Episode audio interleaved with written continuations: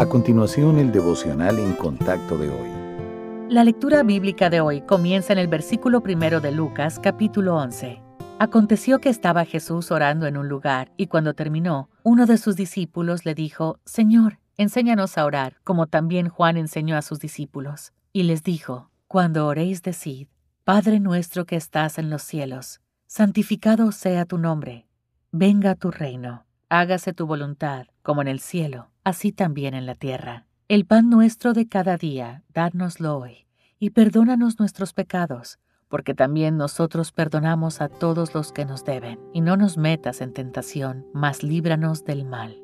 La oración no es opcional para el cristiano. De hecho, el Señor Jesucristo la consideró esencial, incluso para él mismo. Aunque era el Hijo de Dios, apartaba tiempo para estar a solas con su Padre en oración. Sus discípulos vieron esto y le pidieron que les enseñara a orar. La oración que el Señor les enseñó es un modelo para cada creyente.